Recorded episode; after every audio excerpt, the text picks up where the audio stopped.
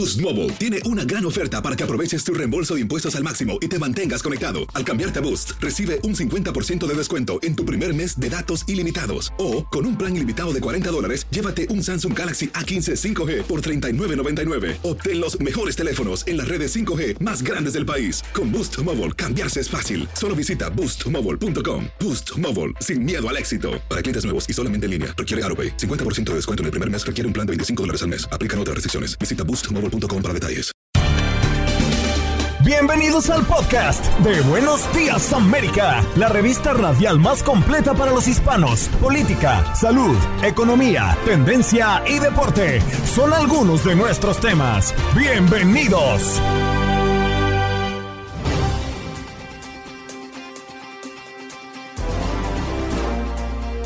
Y hoy en Buenos Días América conversamos a propósito de que el próximo 16 de octubre se celebra el Día Mundial de la Alimentación y por ello hemos querido hablar con Nokir Hornby sobre sus esfuerzos para ayudar a las familias de todo el país. Durante la pandemia, las familias latinas afectadas por el hambre aumentaron un 28%. El doctor Mejía Torres también nos acompañó esta mañana para hablar de cómo crear un carácter firme y poco vulnerable. La representante D.B. Murchison Powell nos acompañó para hablar del tema de la administración de Biden, que ha borrado la deuda estudiantil de más de 450 mil personas y es posible que vengan más alivio. ¿Cuáles serían? También conversamos con María Ortega, portavoz del Seguro Social, las personas jubiladas estadounidenses con discapacidad y otros que dependen del Seguro Social verán un aumento en sus pagos el próximo año. Y Yuri Cordero presenta su libro La virtud del proceso a propósito de su experiencia con el cáncer de mama. En deportes, Luis Quiñones, hablando de ese partido del día de hoy entre los Dodgers y los Gigantes de San Francisco, que estaría colocando al segundo clasificado a la serie por el campeonato. Mientras que tuvimos la oportunidad de hablar con Gabo Sainz a propósito del triunfo de México ante El Salvador el día de ayer, el triunfo de Estados Unidos y también lo que se espera para el día de hoy en las eliminatorias suramericanas. Hemos querido hablar con No Kid Hungry sobre sus esfuerzos para ayudar a las familias de todo el país durante la pandemia. Las familias latinas afectadas por el hambre aumentaron un 28%. El hambre tiene un impacto desproporcionado en las comunidades latinas y mm, esta, eh, este compromiso que tienen ustedes desde la organización eh, quiere no solo crear conciencia sobre este hecho, sino también esta plataforma de mensajería de texto que ayuda a familias a encontrar comida gratis en su comunidad. ¿Cómo funciona? Sí, bueno, eh, te cuento. En primer lugar, de parte de No Kid Hungry, nuestra misión principal es erradicar el, hambre infantil en Estados Unidos. Y lo hacemos eh, asegurándonos que todos los niños tengan acceso a las tres comidas diarias que necesitan. Como tú lo comentas, desafortunadamente el hambre en este país sigue siendo un problema muy grave. Uno de cada seis niños en Estados Unidos está en riesgo de pasar hambre. Y como tú lo decías anteriormente, eh, desafortunadamente esto es aún más grave en nuestras comunidades latinas, eh, ya que el, hambre ha crecido eh, especialmente a raíz de la pandemia. de parte de No Kid Hungry queremos que las familias sepan que hay recursos para apoyarlos durante este, este momento difícil. En primer lugar, tenemos a, disposición un mapa en línea a donde las familias pueden encontrar centros y lugares que distribuyen comidas gratuitas que están cercanos de ellos. Simple y sencillamente pueden ir a nokidhungry.org eh, diagonal ayuda y van a poder encontrar este mapa interactivo a donde tú puedes ingresar eh, tu código postal y ahí podrás eh, obtener información de dónde acceder comidas eh, que están se están siendo distribuidas en lugares cerca, cerca de, usted.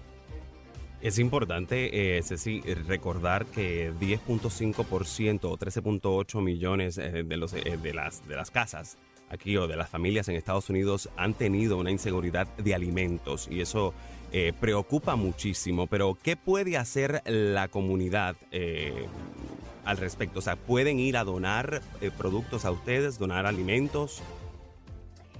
bueno, sí, hay muchísimas maneras de ayudar. una de ellas es apoyando los esfuerzos, obviamente, de No Kid Hungry. Los invitamos a que vayan a nokidhungry.org a encontrar maneras de, cómo eh, poner su granito de arena. ¿no? Sabemos que eh, es bien cierto que en nuestra comunidad hay mucha eh, necesidad, pero también hay siempre ese corazón enorme que tiene esa disponibilidad de apoyar cuando, hay, cuando más se necesita. Entonces, los invitamos a todos a que vayan a nokidhungry.org para ver maneras de apoyar, ya sea eh, con donaciones o apoyando con voluntariados en, lugares en, la comunidad. Cecibel, sí, es muy cierto que llevamos mm, quizás 16, 18 meses en pandemia. Esto ha agudizado la situación em, entre la comunidad latina específicamente. Y por supuesto, esta cifra que nos diste, uno de cada seis niños en Estados Unidos o tiene el riesgo de mm, caer en hambre me alerta muchísimo porque estamos hablando de un porcentaje sumamente alto. ¿Cómo ha sido el comportamiento en esta y entre comillas reapertura económica en los Estados Unidos y estos índices de hambre en los niños? Bueno, sí, eh, eh, desafortunadamente es una realidad eh, muy fuerte. Yo creo que se ha visto mucha voluntad de parte de las comunidades, de grupos de organizaciones sin fines de lucro, de obviamente de parte de organizaciones como No Kid Hungry, que hemos hecho todo lo posible por proveer no solamente apoyo por medio del financiamiento de subsidios eh, a, lo largo de, de organizaciones, escuelas, pero también han habido muchos apoyos de parte del, eh, a, nivel federal que están tratando de llevar mucha ayuda, incluso a, familias que usualmente han estado excluidas a, esos beneficios. Eh, actualmente eh, las familias pueden acceder al crédito tributario por hijos, que es un beneficio que ha sido expandido este año para incluir incluso aquellas familias que tradicionalmente no han eh, declarado impuestos, ya sea porque han tenido recursos eh, nulos o, bajos.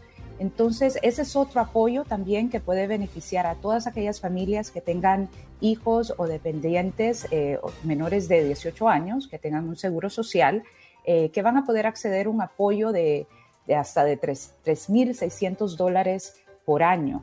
Este es un beneficio que la mayoría de, familias ya lo está recibiendo, no hay necesidad que, apliquen, pero aquellas familias que tradicionalmente no han aplicado a este beneficio, hoy lo pueden hacer. Eh, no es necesario que los padres de familia tengan un seguro social, lo pueden hacer con su número de ITIN y, lo pueden hacer este año hasta el 15 de noviembre eh, por medio de la... Hay un sitio web que tiene mucha información en español, que es getctc.org, y ahí las familias pueden acceder a una aplicación eh, en la que pueden eh, reclamar ese beneficio y obtener ese beneficio este año.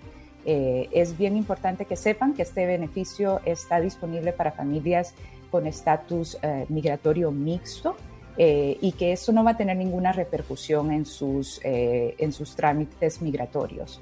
Entonces, eh, les repito, el, sitio web es getctc.org. Cecibel, eh, me llama poderosamente la atención y me gustaría que tú me ayudaras a definirlo. ¿Cómo es que se cataloga a una familia o a un niño en pobreza en este país? Mira, eh, en cuanto específicamente a este beneficio, lo que te puedo decir es que tradicionalmente aquellas familias que o no tenían eh, ingresos o sus ingresos eran menor a, eh, a 2.400 por persona o, como hogar a 28 mil dólares, pues no tenían que declarar impuestos porque se les calificaba pues que, estaban en un... eh, con, muy bajos recursos. Entonces, eh, ahora mismo, eh, sabiendo la necesidad y el, impacto desproporcionado que ha tenido la, pandemia, sobre todo en nuestras comunidades más, con más necesidad, se ha abierto este, este beneficio para que sea un apoyo que no es un préstamo, no hay que devolverlo, eh, pero que, está ahí para apoyar a las familias que están pasando necesidades actualmente. Uno de los muros que nos hemos encontrado, y, yo que tengo mm, alrededor de cinco años en este país experimentando esta dinámica de ayuda, yo siento que hay mucha ayuda, pero hay mucha desinformación. Correcto. La gente no sabe a, dónde ir.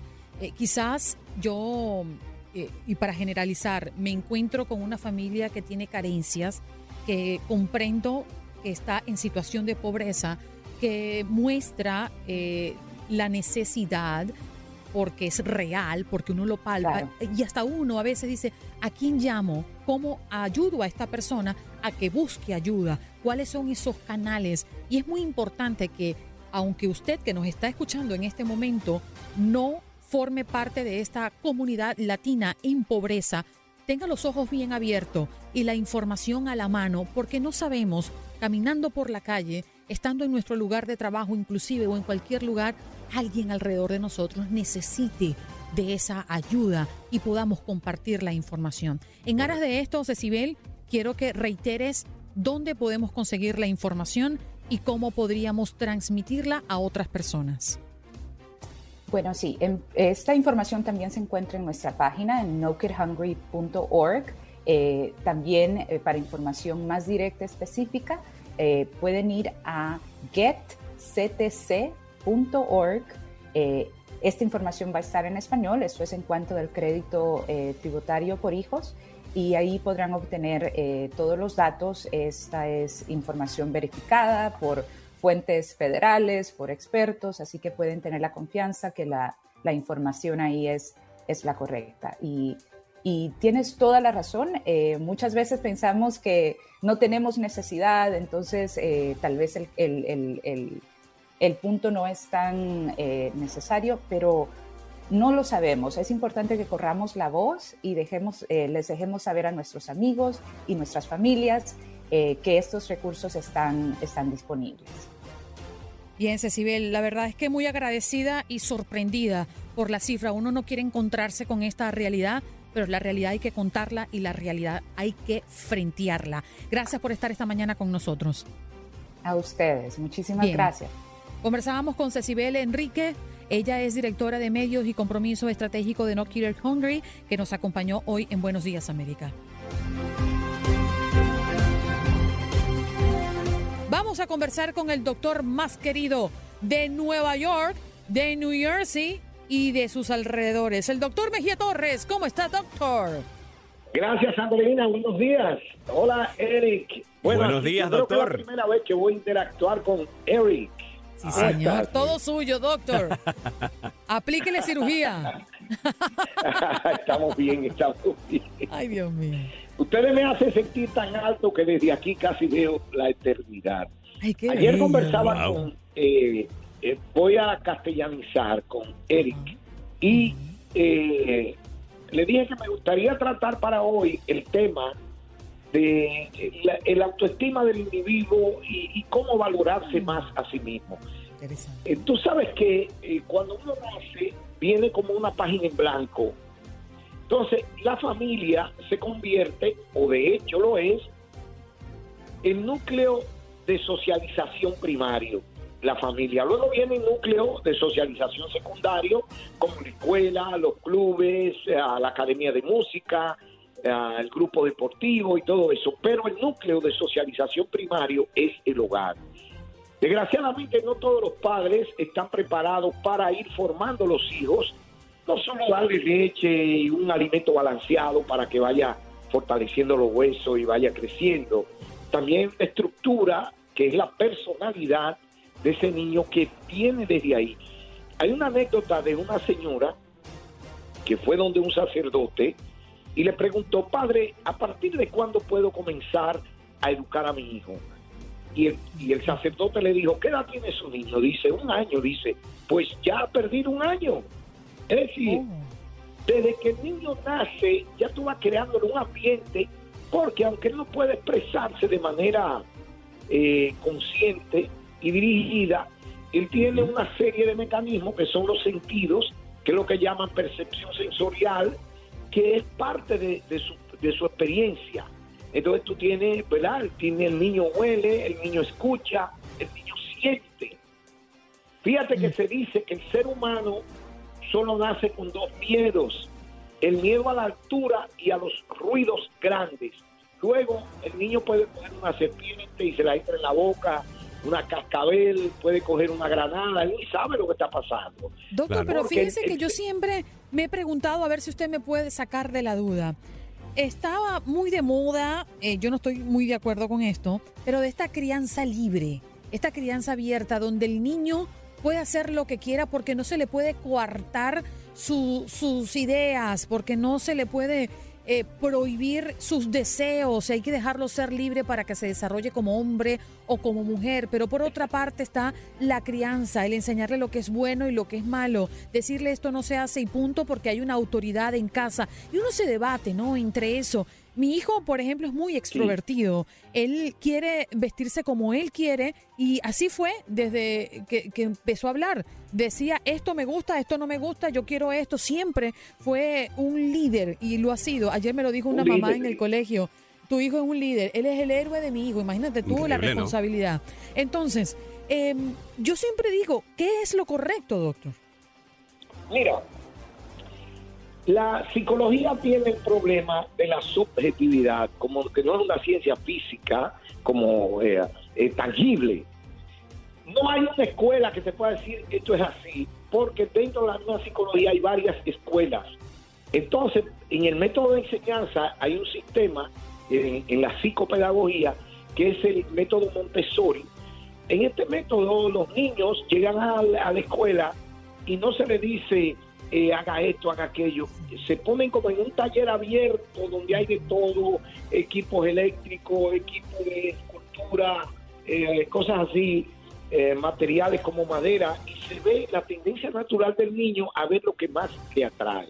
Pero en el hogar es otra cosa. Mira, no hay una, una escuela dentro de la psicología que sea la exacta. Hay diferentes escuelas de acuerdo a, los diferentes tipos de disciplina. Un psicoanalista no va a ver el comportamiento, no lo va a enfocar ni va a diagnosticar el problema como lo haría un conductista.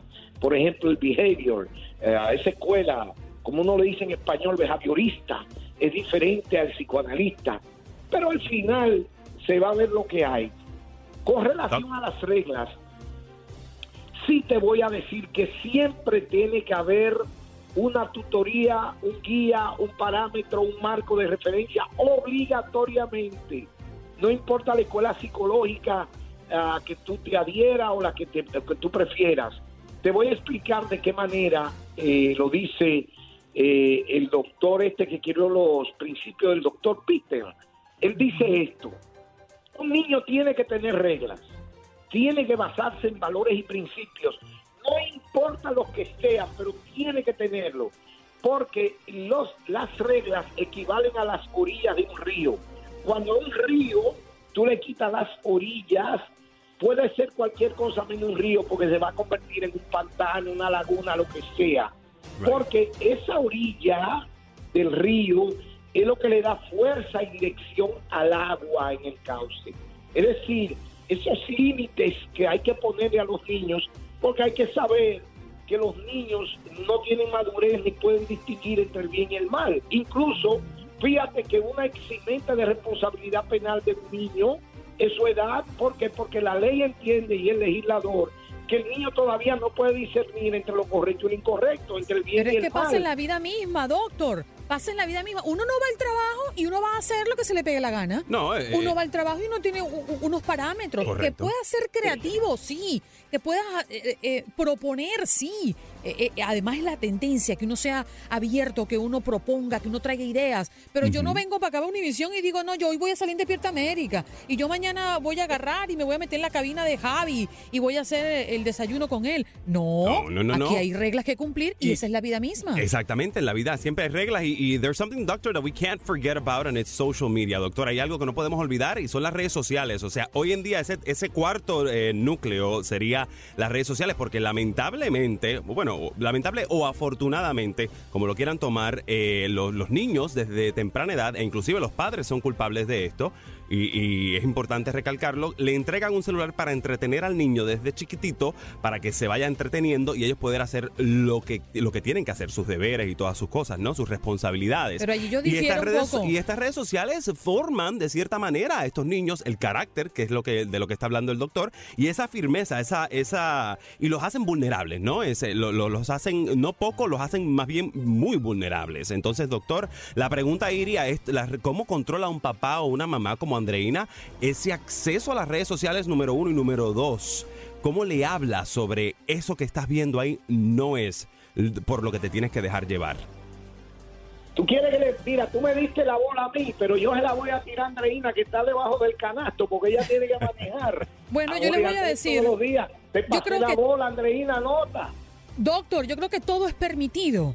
Es decir, yo, yo no puedo privar a mi hijo que tenga un dispositivo móvil, porque se va a quedar atrás. Es la tendencia, todos los niños tienen. Aquí lo que hay es que usar las reglas. Y los, usted tiene dispositivo móvil de viernes en la tarde hasta el domingo en horas de la tarde. Se acabó. Y no todo el tiempo. no es que te vas a quedar todo el sábado y todo el domingo pegado en la, en la tabla o pegado en el piso. Pero igual esas horas que tú le estás dando de, dispositivo móvil, él tiene acceso a todo lo que quiera. No, no. Señor. ¿Le pones parental control o, control claro, de, hecho, yo tuve que comprarle un Apple y valga la, la promoción para yo poder parearlo con todo mi ecosistema. Ya porque yo necesito ver qué abre él. Mm. Él tiene prohibido hoy abrir YouTube. YouTube es una pesadilla y un cáncer. YouTube no sirve para los chamos. Porque ¿qué pasa? Él va a buscar Ninja Kids o estos que no tienen nada de malo. Pero resulta que mientras él está viendo eso, le aparece otra opción. Y llega un momento en que no puedes controlar el acceso porque te invaden otras informaciones. Y yo creo que eso de, la pornografía infantil es un tema importante que vamos a tocar muy pronto porque mira lo que ocurre con las estadísticas y esto a mí me dejó sorprendida, doctor. El promedio de los niños es de 11 años, perdón, de 11 años, sí. El 80% le llega la pornografía infantil sin buscarlo. Es decir, por las redes, por eh, estas opciones de YouTube, no lo buscan, pero le llegan. Los famosos algoritmos, eso es lo que hacen. Entonces sí, yo estoy vigil y de hecho le tengo prohibido entrar a Safari o entrar a Chrome. Él tiene su dispositivo para sus juegos que se le han comprado y ya se le ha filtrado. Pero doctor, doctor, ahora la, pelota está en su cancha. O sea, ¿qué tiene que hacer una mamá como Andreina? Además de ya lo que ella ha planteado, cuando el niño se enfrenta a todo esto y esto afecta o lo hace vulnerable o afecta su personalidad, porque no sabe, a lo mejor no lo quiere compartir con su mamá o su papá vamos a un, eh, eh, Eric, vamos a terminar que me me sorprendió que utilizó eh, a, Andreina como una especie de ecosistema audiovisual, que modernamente los sociólogos le llaman la sociosfera. Vamos dentro de esa sociosfera, el niño está expuesto a muchos peligros, igual que lo haría en un ambiente familiar dentro del hogar. La casa tuya tiene persianas o tiene ventanas, pero tú quieres tener ventanas porque es parte de su decoración, de su belleza arquitectónica, tu casa o tu apartamento. ¿Qué tú haces? Que le pones mecanismos de seguridad, ya sea un cristal eh, a prueba de golpe hasta de 10 toneladas, que el niño no va a poder romper nunca, o le pone verjas de hierro, de tal manera que el, el cuerpecito del niño no quepa por ahí y no, él no pueda trepar. En el ecosistema audiovisual, también el niño va a estar expuesto a riesgo. Ya ustedes lo han dicho, tiene que tener controles de esas APP. Por ejemplo, tú hay spam que se entran al sistema. Entonces, que tú tienes que tener un antivirus. Desgraciadamente, el mal, siempre el, el delito, tiene un paso por delante de la autoridad. Automáticamente, automatically, quickly. Entonces, ¿qué es lo que uno tendría que hacer? Estar al día también con la tecnología para protegerlo, porque no le pueden pedir tampoco al Sí, porque es el día a día. Desarrollo psicomotor. Y ellos son tecnológicos. Doctor, me quedan 20 segundos para decirle qué sabroso es hablar con usted. Muchísimas gracias. Eres. bueno, gracias a ustedes, señores. Hasta el próximo jueves. Bueno, rápidamente vamos a hablar de este tema que, por cierto, un oyente en horas más tempranas compartió con nosotros su inquietud. Y vamos a hablar de la administración de Biden que ha borrado la deuda estudiantil de más de 450 mil personas y es posible que venga más alivio al respecto. La preocupación más grande que tiene em, un padre, después por supuesto de la salud, es la educación de nuestros hijos, sobre todo en un país como este, que ya sabemos que la educación eh, profesional como tal pues es, o universitaria, quise decir, es sumamente costosa. Vamos a hablar con la representante David Murscarcel Powell, que hoy está con nosotros para hablar del Departamento de Educación de Estados Unidos, que ha anunciado que realizará una serie de cambios para ampliar el alcance del programa de condonación de préstamos de servicio público que excusa la deuda de quienes han trabajado para el gobierno o para organizaciones sin fines de lucro durante una década. Eh, gracias por estar con nosotros. Eh, ¿qué, podemos ofrecerle a nuestra audiencia? Eh, ¿Un alivio en la información o una preocupación? Bienvenida. Hola, buenos días Andreina y Eric, gracias por tenerme esta mañana con ustedes Buen, y buenos días a Miami. Mira, una de las prioridades que nosotros habíamos de la administración del presidente Biden es que él iba a mirar cómo podía aliviar estos préstamos estudiantiles que en este momento afectan desproporcionadamente más a los latinos, a, gente de minorías, gente que no tiene esos ingresos y también a mujeres. Em, uno de los estudios que yo estaba viendo es que las mujeres somos 53% de los estudiantes en las universidades, pero tenemos el 2 dos tercios de, las deudas que tenemos ahora estudiantiles son de deudas que, las tenemos las mujeres. Así que yo pienso que es un alivio.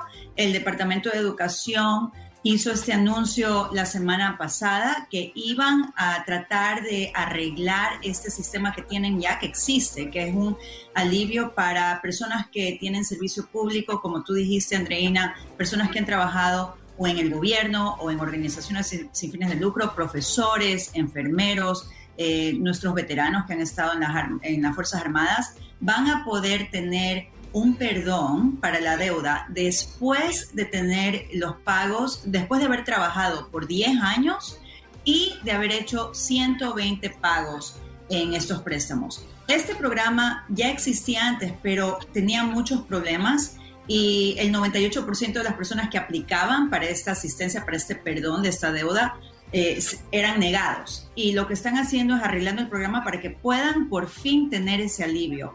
Y, y tú sabes, como dijiste, la comunidad latina, para nosotros la educación es una prioridad para nuestros hijos, pero cada vez está más caro enviar a nuestros hijos a la universidad. Y, y debería de ser un, un servicio eh, para nuestras familias aquí en este país, porque nosotros pagamos muchos impuestos. Así que eh, las universidades públicas deberían de tener ese tipo de, ayuda y asistencia a nuestras familias. Así es, representante, y lo que presenta eh, esta medida es básicamente pues, proveerle alrededor de 10 mil dólares a los estudiantes, más o menos lo que está presentando. Pero ambos partidos están eh, intentando que esto eh, pues, se aumente a, a 50 mil dólares, que sería lo ideal porque el estudiante promedio eh, aquí en Estados Unidos debe, el que ha utilizado los préstamos estudiantiles, 30, alrededor de 37.172 dólares en deuda de préstamo estudiantil. Así que 10 mil dólares es, es un, alfiler dentro de, ¿no? dentro de este spectrum que estamos viendo de la deuda de cada uno de nosotros. Ahora, ¿Se logrará, usted cree que se logrará que se aumente este número a 50 mil y no solamente eso, que abarque no solo a personas que han trabajado para el gobierno sino, y, para entidades eh, sin fines de lucro, sino también que se extienda al resto de, los estudiantes o de los que hemos ido a la universidad? Sí, Eric, mira, hay muchos problemas en el sistema que tenemos ahora, en el sistema de educación. Yo estaba hablando con un economista que lo compara el problema que tenemos con los, el costo de servicio de salud que tenemos en el país. Los costos continúan aumentando. Eh, no entendemos muy bien por qué en este momento en los Estados Unidos la educación universitaria cuesta más del doble que la mayor parte de otros países desarrollados. Em, eh, cuando yo trabajaba, yo trabajé por muchos años en FIU, en la universidad aquí, y cada año el Estado que tiene que proveer estos fondos a las universidades públicas hace recortes grandes y nos afecta obviamente a estudiantes que no tienen esos ingresos. Y el, promedio, la deuda promedia que tú dices, que los estudiantes terminan su, su universidad entre 30 y 50 mil dólares. Yo no, yo no sé si es que el Congreso va a poder llegar a, un acuerdo de cuánto van a poder perdonar en estas deudas. Eh, uno de los problemas que yo también he visto, yo también tengo una deuda estudiantil. Imagínate, yo he estado pagando por años por esa deuda y uno de los problemas es que cuando tú decides trabajar en servicio público o en una organización de fines sin lucro, eh, no te pagan, los salarios no son tan altos como si te vas a trabajar a un banco, por ejemplo. Y los intereses en estas deudas son altísimas. El interés de mi deuda, por ejemplo, para darte un ejemplo, es 7%. Y sabemos que ahorita el interés federal eh, para sacar un préstamo puede ser entre el 2% al 4%, pero no te dejan eh, refinanciar tu deuda estudiantil federal. Ese es un problema grande que tenemos ahora en el sistema. Así que yo pienso que hay mucha presión de varios congresistas para eliminar completamente el 100% de las deudas. Obviamente eso es un extremo. Yo no sé si el presidente Biden va a, estar de acuerdo con eso. Espero que sean más de 10 mil dólares, pero yo pienso que es importante que toda la gente joven, las personas que han estado trabajando por años, que siguen pagando estas, estas deudas, eh, llamen a sus senadores, llamen a sus congresistas y díganles que esto es un tema importante. Imagínate lo que pudiesen hacer todas las personas entre 25 y 35 años con un extra 400 dólares al mes. Definitivo. Y hay una estadística que me llamó poderosamente la atención porque aunque las mujeres superan a los hombres en la obtención de títulos, las mujeres también tienen más deuda estudiantil. Un análisis de 2021 de datos federales realizado por la Asociación Estadounidense de Mujeres Universitarias mostró que las mujeres soportan una carga promedio de préstamos estudiantiles de 31.276 dólares, aproximadamente un 7% más que los hombres. Esa estadística está allí y es pública. Muchísimas gracias, representante, por estar con nosotros esta mañana. Muchísimas gracias, que tengan buen día. Buen día para usted. Gracias por compartir con nuestra audiencia en la mañana del día de hoy. Allí escuchábamos a la representante de Bimur Castle Powell, que hoy nos acompañó hablando de las deudas estudiantiles en este país. Nos vamos de inmediato con María Ortega. Ella es portavoz del Seguro Social. Ya está compartiendo con nuestra audiencia. Muy buenos días, María. Qué placer tenerte de vuelta. El placer es mío. Buenos días. Gracias por la oportunidad de dejarle saber a las personas lo último de Seguro Social. Sí, señor, la noticia la pudimos tener el día de ayer con la Administración del Seguro Social que anunció que el ajuste por costo de vida, pues eh, gracias a ellos se estará produciendo un aumento del 5.9%. Esto es un porcentaje sumamente elevado, tomando en cuenta los últimos al menos 38, 39 años. Exactamente, hace tiempo que no se veía eh, esa, ese por ciento tan alto, o sea que es algo muy bueno para aquellos beneficiarios porque más dinerito, claro, mientras más mejor. Pero van a ver el aumento, eh, eh, o sea, los jubilados y, las personas con discapacidades van a poder ver este aumento, pero de, cierta manera habrá un balance tal vez en el aumento del Medicare, aumento de cualquier otro gasto que no logren ver realmente estos casi 100 dólares que recibirán? Mira, lo que sucede es lo siguiente. Eh, Seguro Social da su aumento basado en los estudios que ellos hacen eh, y basado obviamente en la inflación y todo ese tipo de cosas. Ahora, nosotros no sabemos, eh, Medicare hace sus propios estudios por su cuenta y ellos por su cuenta deciden si van a aumentar la prima del Medicare o no. Muchas personas piensan que Seguro Social es responsable eh, por la prima del Medicare y en realidad eh, para ponerlo en un término que todos entiendan, nosotros, o sea, cobramos la prima, pero es para Medicare. O sea que si todavía aún no se sabe si ellos van a subir la prima del Medicare o no. O sea que estamos en, como ustedes, en espera a ver qué va a pasar. Mm. María, una de las grandes interrogantes que se nos presenta con este aumento para los beneficiarios es si eso va a impactar en el descuento que nos hacen a nosotros como trabajadores. Bueno, hay muchas cosas que también suben cuando suben la prima de, eh, cuando hay un, ajuste. Eh, una de las cosas que sube, por ejemplo, es lo que cuesta un crédito. Eh, si usted todavía está acumulando los créditos, eh, este año un crédito cuesta 1.470 dólares y, para el nuevo año el crédito va a subir y ese crédito va a costar unos 1.510 dólares. O sea que la persona tiene que acumular, o sea, reportar más dinero para poder adquirir los créditos. Otra cosa que también sube es ustedes saben que hay un máximo de eh, que las personas pagan eh, en seguro social. Y este año el ese máximo es eh, 142.800 para el año entrante es 147.000 o sea que las personas van a pagar seguro social hasta 147 mil. Eh, o sea que hay muchos cambios que a veces la persona no se da cuenta. Eh, no solo es el aumento del 5.9%, sino también las otras cosas que muchas veces también eh, aumentan. Ah, María, pero no me quedó claro. Nosotros vamos a sacar más de nuestro bolsillo y van a descontarnos más de nuestros cheques cada pago a partir del próximo primero de enero del 2022 gracias a mm. esta noticia que hemos recibido, ¿sí o no? No, no, no, no, no. Eh, todas las personas siguen pagando la misma cantidad de, impuesto de seguro social, que es el 7.65%.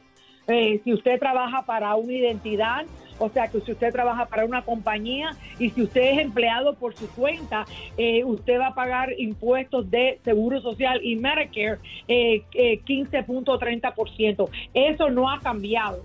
Eso ha sido así por muchos, muchos años. Ese por ciento no tiene nada que ver con que le estamos dando un aumento al monto de nuestros 70 mil beneficiarios. Fíjate cuántas personas nosotros tenemos, 70 mil. O sea que lo que tú pagas de seguro social, eso no va a cambiar.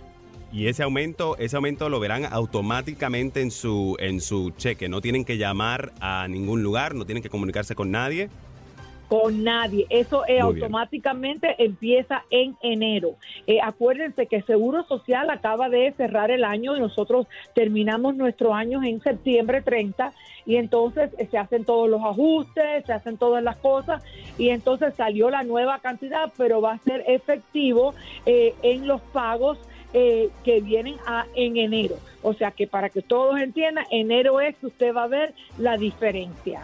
Mira María, pero yo, yo, yo difiero de ti. Yo creo que sí hay que dar una llamadita a la mujer a ver cómo se va a gastar esos 100 dólares extras, ¿no? ay, ay, ay, que van a ingresar.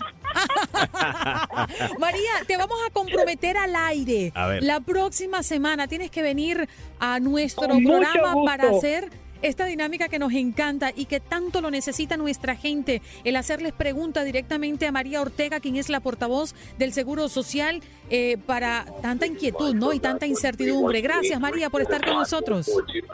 El gusto es mío, muchas gracias, bendiciones para ustedes. Ahí le estaba hablando el jefe. Y el jefe que estás en Buenos Días América. un momentico, por favor. Hacemos pausa, regresamos. Sí, señor. María Ortega, ya me encanta, es tan elegante. Quiero abrazarle y amapucharla cuando todo esto pase. Bueno, recuerde usted que puede llamar al 1-833-867-2346 y responder a nuestra pregunta del día que está directamente relacionada con el Seguro Social. O si quiere traer otro tema, siéntase libre de hacerlo. Este programa es suyo. Estás escuchando el podcast de Buenos Días América, la revista radial más completa para los hispanos. Escúchanos en las diferentes plataformas: Euforia, Spotify, TuneIn y iHeartRadio. Tu DN Radio. Vivimos tu pasión. Boost Mobile tiene una gran oferta para que aproveches tu reembolso de impuestos al máximo y te mantengas conectado. Al cambiarte a Boost, recibe un 50% de descuento en tu primer mes de datos ilimitados. O, con un plan ilimitado de 40 dólares, llévate un Samsung Galaxy A15 5G por $39.99. Obtén los mejores teléfonos en las redes 5G más grandes del país. Con Boost Mobile, cambiarse es fácil. Solo visita boostmobile.com. Boost Mobile, sin miedo al éxito. Para clientes nuevos y solamente en línea, requiere AroPay. 50% de descuento en el primer mes requiere un plan de 25 dólares al mes. Aplican otras restricciones. Visita Boost Mobile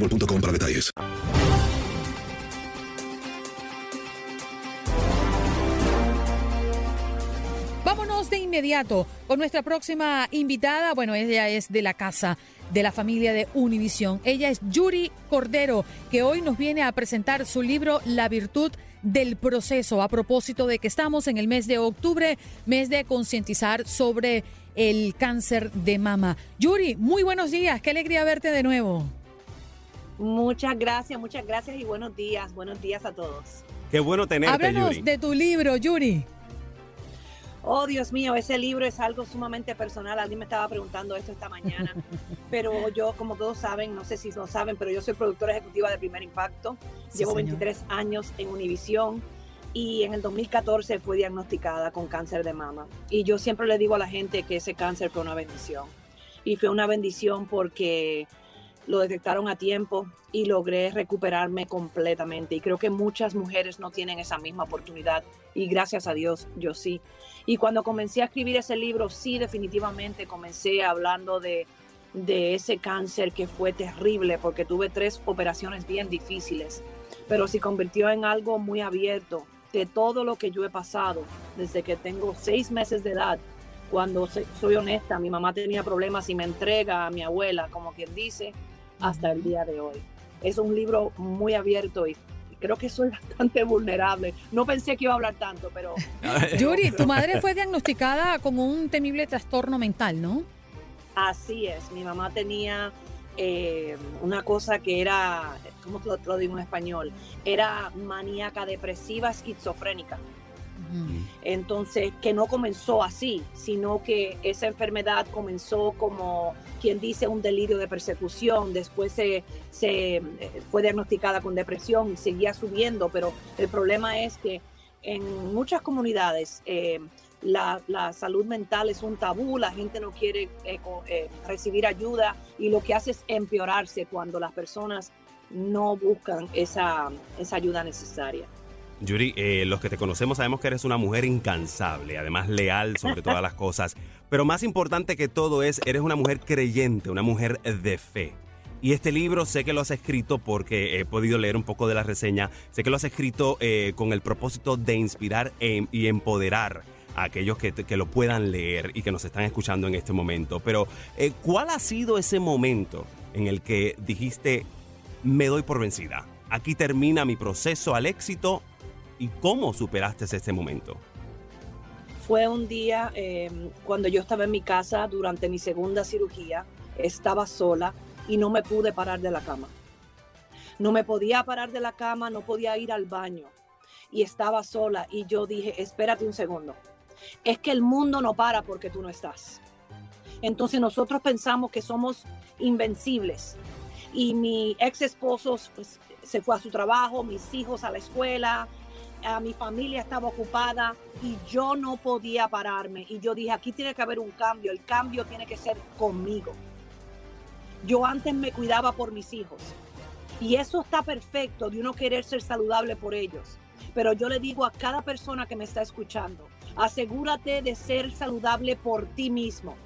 De nada vale que tú pongas a todo el mundo antes que tú te dejes de último, al final del día, si te da una enfermedad, no vas a estar ahí por ellos. Entonces, si lo quieres hacer por amor, el amor tiene que comenzar por ti primero, por amor propio primero. Y así lo puedes dar abiertamente a todos los demás. ¿Sabes qué me llama la atención, Yuri? Em, que yo creo que también eso sana y es un amor al prójimo, a nuestra comunidad, el compartir lo que has vivido el compartir cómo pudiste salir quizás de la depresión, de la mm, de, esto que a veces sentimos con poca esperanza, no sentir eh, algo que nos motive y nos mueva, más allá de que estamos rodeados de nuestros familiares y quizás que tenemos hijos, pero los problemas nos, nos arropan. Eh, en este libro compartes un poco esos pasajes, eh, quizás no lo quiero decir como claves, ¿no? Como tips, porque yo creo que es mucho más profundo lo que tú vienes a plantearnos en tu libro. Pero esto ayudaría a las personas que hoy están sumergidas en la depresión porque quizás fue diagnosticada. Yo les diría que sí, no solo la depresión. Es que el, proceso del cáncer fue solamente un proceso. Fueron varios procesos. Y cuando yo hablo de procesos, son em, en esos procesos hubo fracasos pero aprendí de ellos. La palabra proceso, las personas piensan que es algo negativo, La palabra proceso literalmente significa marchar, ir hacia adelante e ir hacia adelante. So, básicamente, tu proceso es tu progreso. Lo que tú aprendes es la virtud. Y la virtud es que lo que te permite distinguir lo bueno de lo malo. La cosa es que nosotros como seres humanos, humanos somos tercos algunas veces y tenemos que pasar por esos mismos procesos una y otra vez para aprender. Lo que yo he hecho en el libro es que a final de cada capítulo yo hice ejercicios los cuales me funcionaron a mí, pero fui a un step un poquito eh, más allá. Eh, contacté una psicóloga, lo revisamos juntas, porque la meta aquí es que las personas aprendan de cada cosa que les pasa. De nada vale seguir cometiendo los mismos errores. Yo lo hice muchas veces. Yo lo hice muchas veces y eso no ayuda a nadie. Importante recordar eso, Yuri. El día 18 de abril, revisando tus redes sociales, vi que colgaste un mensaje muy importante. Me llegó al corazón y creo que es parte del proceso de este libro. Venías caminando posiblemente ya en ese proceso y dice lo siguiente, está firmado por ti, por Yuri Cordero. El camino es tuyo. Camina. Es importante disfrutar cada etapa. Eso fue con las palabras que iniciaste, ese ah. caption, como le decimos en inglés, y me pareció excelente. ¿A qué te referías con ese mensaje? El camino es tuyo. Camina, expande. Es, es que las personas algunas veces se sientan y esperan que las cosas les sucedan eh, de un segundo para otro o que otras personas les resuelvan los, los problemas. Eso es bíblico. Eric, eso es bíblico. La Biblia dice, coge tu cruz y sígueme. Eso fue lo que dijo Jesús. Sígueme. No te dice que te quedes ahí eh, revolcándote en tu dolor, eh, que te quedes ahí estancado. Dice, sí, vamos a tener problemas, pero vamos a seguir adelante caminando, porque caminando es que se resuelven. Cuando tú caminas eso y, y lo resuelves, vamos a hablar claro, eso es lo que te lleva a otro nivel. Cuando tú aprendes esa lección, hay personas que dicen, pero es que siempre me pasa lo mismo. Claro, porque no has aprendido. Entonces el universo, el mundo, Dios, como tú lo quieras ver, yo diría Dios, te lo pone en el camino una vez más para que tú aprendas. Porque nadie aprende por los errores de los demás. Aunque tú se mm. lo digas mil veces, no aprendemos así. Me gustaría saber si en la práctica ya de plasmar tu experiencia en este libro titulado La virtud del proceso, ¿te encontraste con algún episodio difícil de escribir? Más allá de que tú has hablado abiertamente de tu proceso, con muchos procesos y muchas etapas, ¿te encontraste con algo complicado que te, que te chocó eh, a la hora de plasmarlo en el libro? Oh, sí, yo, yo les voy a decir algo. Yo eh, lloré mucho escribiendo el libro, ah. porque fue como revivir muchas etapas de mi vida, pero creo que lo que más me dolió fue entender que yo no, primero que yo estaba clara que no había perdonado a mi madre hasta después que ella falleció por todo lo que yo sentí que sufrí. Pero es que lo que me di cuenta es que no me puse en sus zapatos ni por tres segundos. Y cuando yo finalmente caminé en ellos, finalmente sentí su dolor. Aprendí una gran lección y es que no podemos juzgar. Fue para mí un aha moment.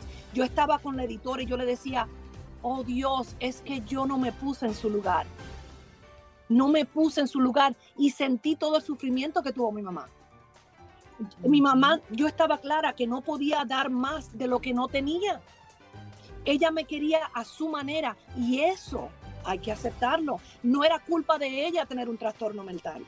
La virtud del proceso, el libro de Yuri Cordero, eh, que está también disponible en su página, bueno, está en preventa hasta el momento, en su página eh, yuricordero.com. Ahí usted puede ir y conocer un poco más a fondo a esta gran mujer, ejecutiva, madre, amiga.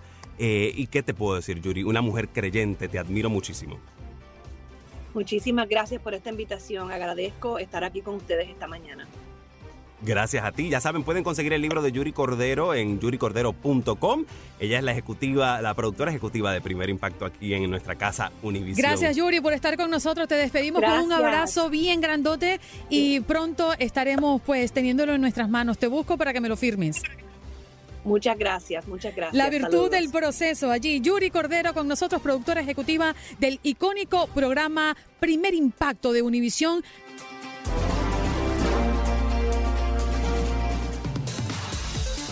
Como dicen los grandes, la liga se gana partido a partido. Partido a partido. En Buenos Días América, Contacto Deportivo. Me gustaría que la bola se vaya esta noche. Jorgito, ¿cómo suena? Se va, se va, se va, se va, se fue. Luis Quiñones no se va ni se fue. Él está aquí con nosotros. ¿Cómo estás, Luisito? Muy buenos días. Aquí estamos y estaremos, Andreina, posiblemente durante eh, todo este mes hasta noviembre, porque de ser necesario un juego 7 de la Serie Mundial, sería el 3 de noviembre. Ese sería el último juego de la Serie Mundial si es necesario. Y por supuesto, no podríamos decir el clásico de octubre, ¿no? No, ya, ya entraríamos en el mes de, noviembre. Ya efectivamente, recordarán que en su momento, en su momento, Derek Jeter, por eso fue Mr. Noviembre también, porque conecta un cuadrangular en una serie mundial ya en el mes de noviembre. Hoy Hoy a las 9 de la noche tenemos una cita, Andreina. Tenemos una cita y es en TUDN Extra por la aplicación Euforia. Allí vamos a tener este quinto y decisivo juego de la serie divisional entre los Dodgers y el equipo de los gigantes de San Francisco en Oracle Park, ahí en la bahía, en ese espectacular estadio, en lo que va a ser otro espectacular atardecer ahí en San Francisco y con un buen béisbol. Eso sí, yo se los aseguro. Además, en tu DN Extra en la aplicación Euforia. Para aquellos que todavía no la hayan eh, descargado, les recordamos, Andreina, que es totalmente gratis. Yo no le voy a cobrar. Yo no sé si Eric o Andreina les va a cobrar por descargar la aplicación Euforia, pero en el caso mío no. Así que lo pueden hacer. Lo pueden hacer de manera gratuita en su teléfono celular. No ocupa casi espacio y lo que sí le va a dar es la posibilidad de tener todas las estaciones de Univisión Radio de todos los Estados Unidos, incluso de Puerto Rico también, y incluyendo por supuesto a TUDN Radio, eh, TUDN Extra, la 1140, nuestras estaciones locales que le permite escuchar incluso transmisiones de los deportes del béisbol, de la NHL, de la NFL, del baloncesto de la NBA y en este caso, repito, hoy por TUDN Extra, el quinto juego de la serie divisional Dodgers Gigantes. Oye, Luisito, vamos a contextualizar lo que significa esta serie. Porque a lo largo de la temporada regular, los gigantes de San Francisco eh, fueron eh, el mejor equipo y finalizó en la primera posición de la Liga Nacional Oeste con un récord de 107 triunfos y 55 caídas. El equipo del norte de California ahora intentará sellar esta serie y avanzar de ronda, acercándose así una vez más al objetivo de quedarse con el título. Pero al frente tienen a los Dodgers, últimos campeones de la Major League Baseball, eh, concluyeron la Liga Nacional Oeste con un récord de 106 victorias y 56 derrotas. De hecho, siendo los segundos mejores de toda la liga. Únicamente fueron superados por los gigantes de San Francisco. Es decir, el morbo de las cifras está puesto sobre la mesa. El mejor y el segundo mejor en lo que vimos en la temporada regular se estarán definiendo hoy el pase a la serie por el campeonato. Háblame de los abridores, quiénes estarán sobre la loma y yo sé que tú te inclinas por los gigantes. y sí, Andreina, a eso súmale eh, la historia que hay entre estos dos equipos. Es una de las series con mayor historia desde que ambas franquicias estaban en Nueva York antes de mudarse a California. Entonces, eh, son dos equipos históricos del béisbol de las grandes ligas en cuanto a los abridores. Inmejorable hoy el duelo que vamos a tener. El mexicano Walker Bueller. Una vez más en la lomita el mexicano Walker Bueller para enfrentar a Logan Webb, que fue el abridor del primer juego de esta serie divisional. Hizo un gran trabajo ese día, pero en el caso del mexicano, recordemos, fue protagonista el año pasado de la postemporada con el equipo de los Dodgers y protagonista de ese último juego de la Serie Mundial que le termina dando el anillo de campeón a los Dodgers. Este año, que fue lo que hizo eh, eh, Julio Urias, pues tener una campaña fenomenal, ser el líder en juegos ganados de todas las grandes ligas con 20 victorias, Julio Urias. Y empezando esta postemporada el primer juego de la serie divisional también lo ganó el mexicano Julio Urias. Se ganó la oportunidad de estar en la rotación de picheo y ha demostrado con creces al señor Dave Roberts que lo sabe hacer bien el mexicano y yo estoy convencido, independientemente que como bien dices, mi corazoncito está con gigantes. A ver, no logro ver bien desde aquí, mm. pero tu abrigo es color rojo o color naranja. Así es, ¿por dónde vas? Mi abrigo es rojo y, ah, mi camisita es acá Me pareció, desde acá, desde acá me pareció que era color naranja y dije, Andreina también está con los gigantes de San Francisco hoy. No, no te ilusiones, Vamos a tener un gran duelo. Vamos a tener un, gran duelo. Ah, ok. No, entonces estás con los medias rojas de Boston para la postemporada, para la serie de campeonato. Bueno, de hecho, ya será el día de mañana, como lo planteaba Luisito, la actividad de serie por el campeonato. Al menos, pues allí estaremos viendo a los Astros y los Medias Rojas de Boston comenzar esta serie, que ahora sí será el mejor de siete.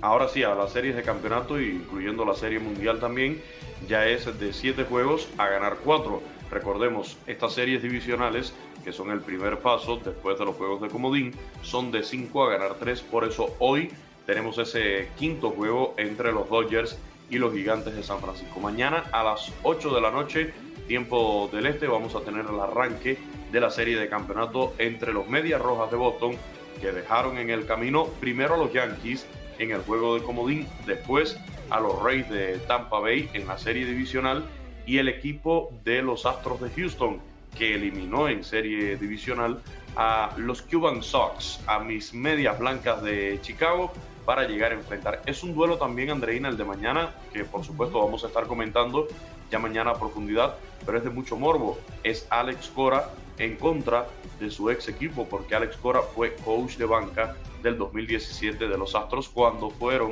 campeones de la Serie Mundial con robo de señas incluido. Así que de eso también hay harina eh, de otro costal para hablar de ese desafío que tenemos. Luisito, ¿cómo va a estar el Minute Park el día de mañana en Houston, Texas? Ay, ay, ay, ay, ay. Un abrazo, eh, querido compañero, y recuerde toda la audiencia que no solamente puede escuchar estos partidos a través de nuestras emisoras, TUDN Radio, sino también a través de TUDN Radio en Euforia y TUDN Radio extra, esa ventana adicional que hemos creado, porque como tenemos tantos partidos, no solamente de béisbol, porque ya somos la casa de la MLB, sino en el fútbol, porque tenemos más goles que cualquier otra estación, nos hemos visto obligados a abrir otra, otra mm, ventana y esa ventana se llama Tu DN Radio Extra y nos consigue en Euforia. Un abrazo, Luis Quiñones con nosotros. Hasta tomorrow.